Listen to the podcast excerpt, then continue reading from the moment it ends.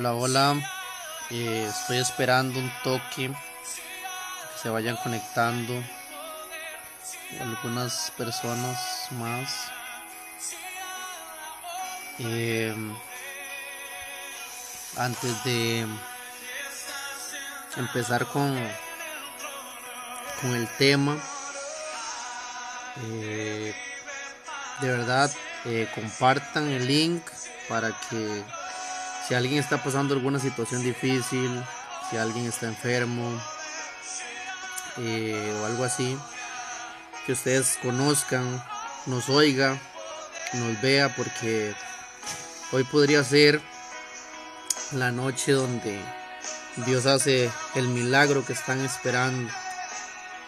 Eh, igual para que después más gente lo pueda pues ver al final cuando finalicemos esto este pues más gente lo puede eh, ver y seguir compartiendo.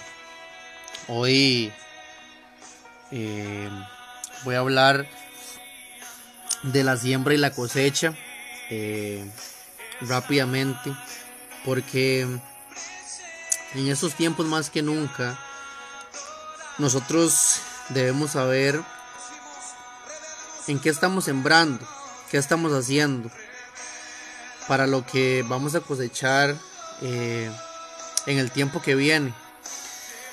Eh, porque el, la siembra y la cosecha es muy importante bíblicamente y lo vemos en, cualquier lado. Eh, nosotros absolutamente todo lo que hagamos, absolutamente todo lo que hagamos, en esta tierra va a tener una repercusión, va a tener una consecuencia. Eh, si hacemos algo malo, el universo nos lo va a cobrar. En algunos lugares lo llaman karma. Eh, y en algunos lugares en hebreo lo llaman tikkun.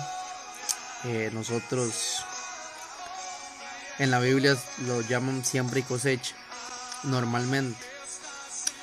Y cada vez que usted ora, yo quiero decirle algo, eh, no se canse de orar porque cada vez que usted ora, usted va acumulando algo en el reino de los cielos.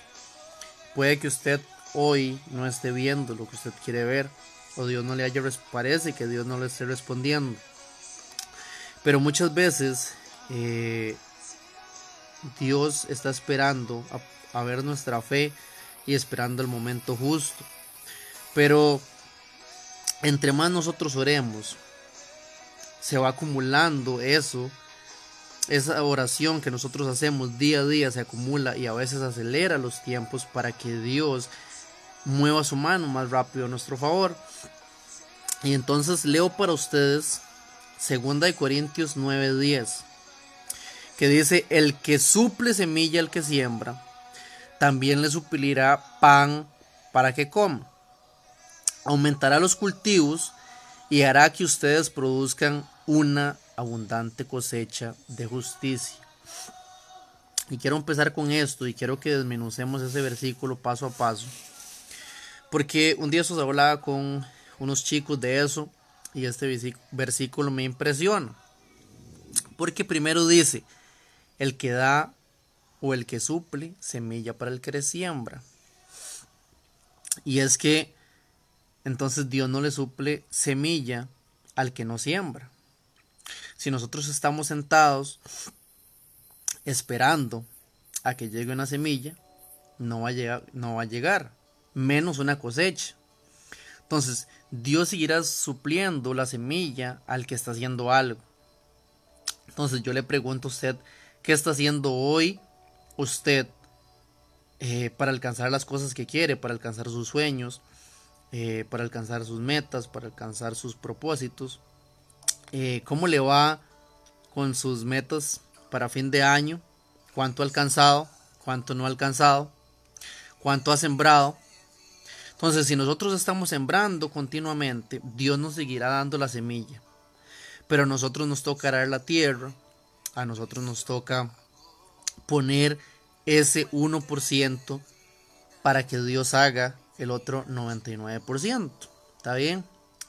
Pero dice que para los aquellos que están sembrando, para aquellos que siembran, también les suplirá pan para que coman. Entonces, si nosotros estamos sembrando y si nosotros estamos poniendo nuestra parte, Dios no solo nos dará la semilla para estar sembrando y para luego cosechar, porque a veces las cosechas duran su tiempo. Entonces, mientras la cosecha llega, Dios también suplirá el pan para que comamos. Y dice, y aumentará los cultivos y hará que ustedes produzcan una abundante cosecha de justicia. Entonces, dice que aumentará los cultivos. Yo no sé si usted hoy siente que con costos le alcanza para su vida.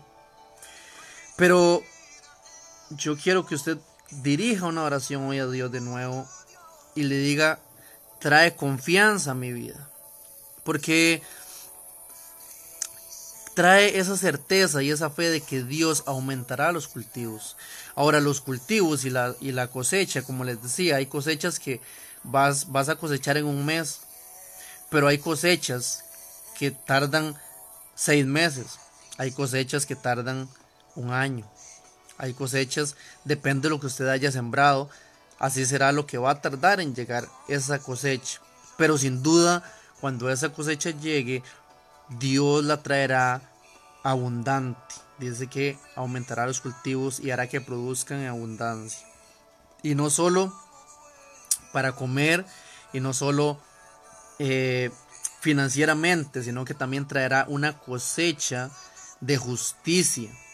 Yo no sé cuántas veces nosotros hemos creído que lo que nosotros hemos hecho nadie nos lo ha pagado y que más bien nos insultan, eh, que nos perjudican, que sentimos que, que nos toman por menos, que nos calumnian. Y en medio de eso, pero Dios dice que Él traerá una cosecha de justicia también. Y entonces hará justicia a todas esas cosas que hoy no estamos viendo. Que, que, que, hay justicia. Ahora, pero yo le vuelvo a hacer a usted de nuevo la pregunta. ¿Cuánto ha sembrado? Porque todo lo que has sembrado lo vas a cosechar. Entonces, ¿cuántas oraciones has sembrado? ¿Cuánta adoración has sembrado? Posiblemente, porque en esta temporada es temporada de cosecha. Pero si solo cosechamos mal, entonces no podré, si solo sembramos cosas malas, no podemos esperar cosechas buenas. Entonces le invito que si, que si no ha sembrado muchas cosas buenas, empecemos a sembrar ya para que el otro año produzcamos cosas mucho mejores.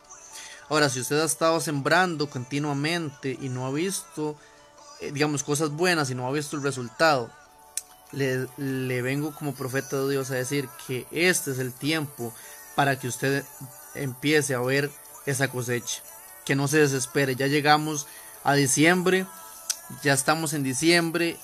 Dios lo tiene usted aquí con vida.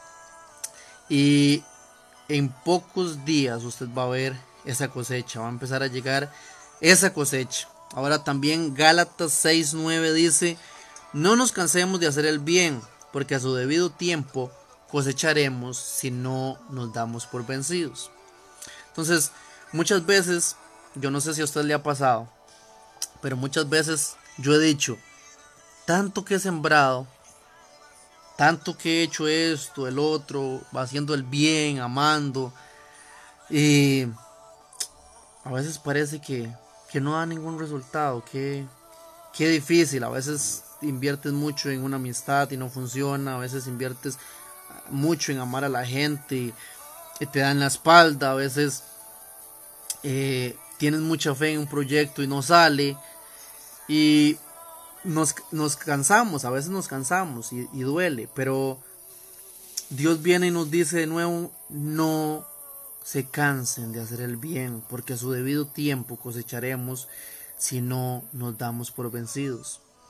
También dice Eclesiastés que todo tiene su tiempo, todo lo que se quiere debajo del sol tiene una hora. Entonces, no era el tiempo, hay que seguir creyendo, seguir caminando y no darnos por vencidos, porque a su debido tiempo vamos a cosechar en abundancia si no nos desmayamos. Así que sigamos haciendo el bien. Yo le invito a usted que tiene en su corazón el hacer el bien, en amar a la gente, en creer que esta sociedad puede mejorar, en creer que pueden ser mejores personas, en creer que pueden soltar alguna cosa que todavía no, los que están luchando por, por llevar una vida de la mejor manera eh, y para hacer mejorar su familia, sus empresas, pónganle nombre. Aquellos que en su corazón siempre quieren seguir mejorando, seguir avanzando, aquellos que tienen valores, aquellos que tienen principios.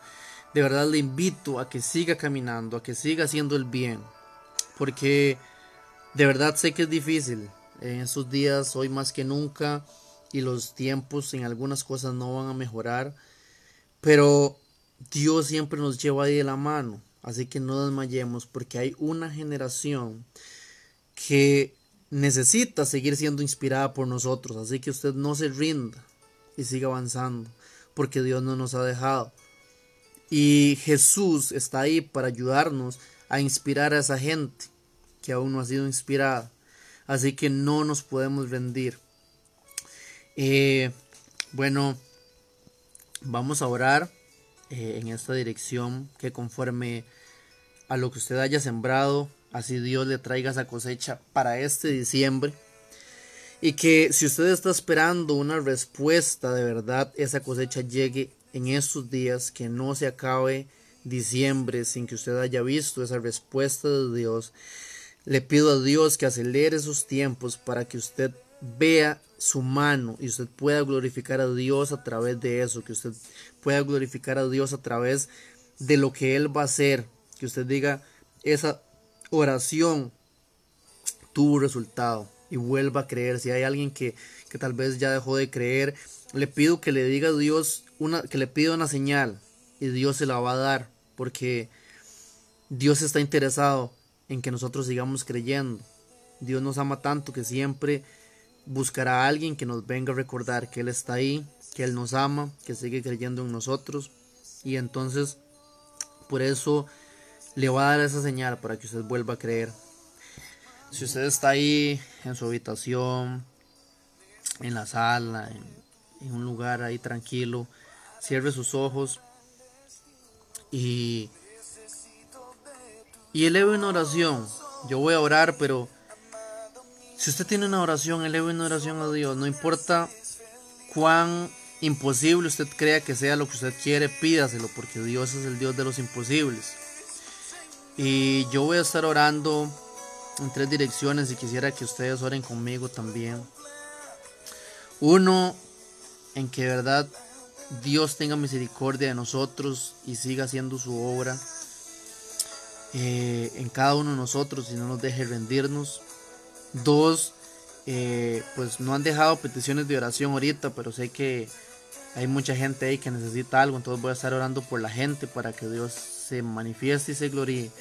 Y tres, porque Dios traiga un avivamiento eh, que despierte a la gente correcta para que podamos provocar un avivamiento donde quiera que estemos, porque estamos en un tiempo muy difícil, donde la gente tiene hambre y sed, pero necesitamos nosotros levantarnos y provocar que la gloria descienda en cada uno de esos territorios.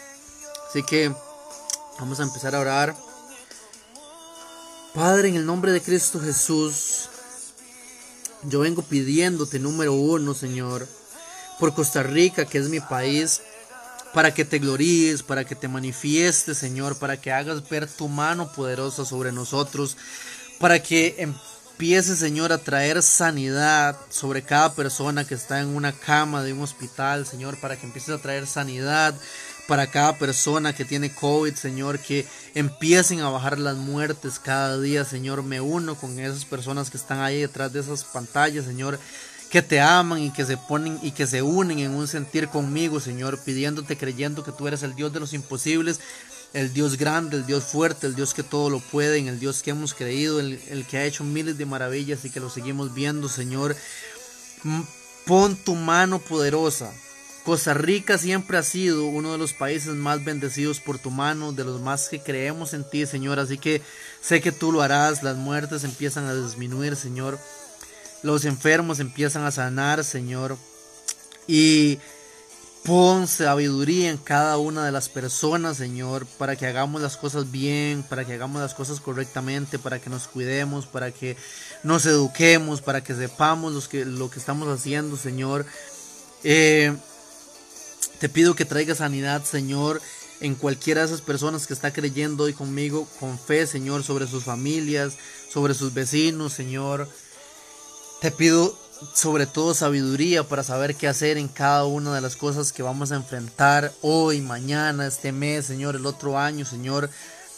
Que porque no se trata del presidente ni los diputados, Señor, se trata de cada uno de nosotros haciendo pequeñas acciones que lograremos levantar nuestro barrio, nuestro cantón y nuestro país, Señor. También te pido por los países que han sufrido mucho este año, Señor, por los países vecinos, para que se puedan levantar, para que se puedan reconstruir, Señor, para que les des las fuerzas y la valentía, Señor, porque tú nos has dado todo, Señor, pero que, traigas ánimo pronto sobre ellos, Señor, y puedan levantarse, Señor, así como lo han hecho en tiempos pasados, lo volverán a hacer, pero de tu mano, Señor, que crean en ti, que abracen tu verdad, Señor, en el nombre de Cristo Jesús. Padre, eh, te pido porque crees un avivamiento, Señor, de nuevo, Señor. Porque estamos en tiempos difíciles y es tiempo donde la gente necesita escuchar fe, donde la gente necesita ver tu mano, donde la gente necesitamos milagros y necesitamos madurar nuestra fe, Señor. Hay un tiempo que parece que está oscuro, Señor, pero tú siempre traerás la luz cuando se levante uno, Señor. Te pido que se levante uno nuevamente, Señor, que haya un Samuel que diga, heme aquí, Señor, yo digo presente y que avance sin retroceder en medio de esta crisis, Señor, porque en medio de toda crisis siempre se levanta un libertador y yo decido creer que yo soy uno, pero te pido que ahí detrás de esa pantalla también haya otro, Señor, que se levante y otro que se levante y se haga una cadena y se haga una ola, Señor, de libertadores, de gente que, que luche, que se pare en la brecha, que no se rinda, que siga en sus valores, en sus principios, que si se cae siete veces se levante ocho, Señor, pero que no nos detengamos, que no retrocedamos, Señor, que perseveremos hasta el fin, Señor. Yo declaro fe sobre cada una de esas personas, declaro ánimo pronto, Señor.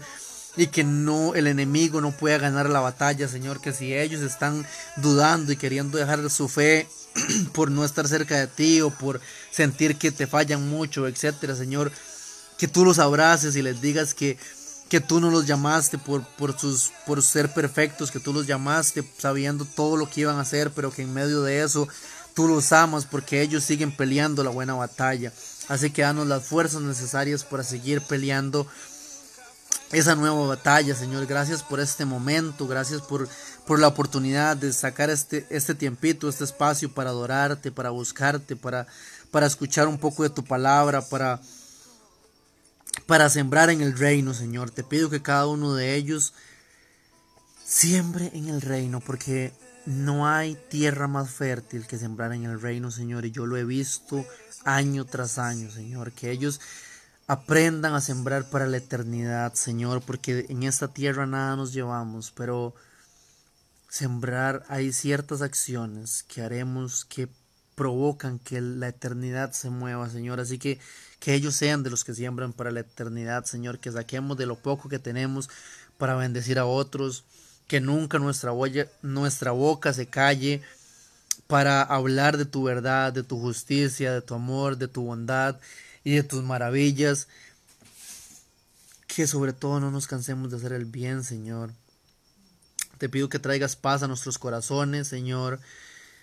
Y que podamos pasar un diciembre gozoso, un diciembre feliz, un diciembre con nuestros seres queridos. Bien, Señor. Así sé que tú tienes todo bajo control, estamos en tus manos.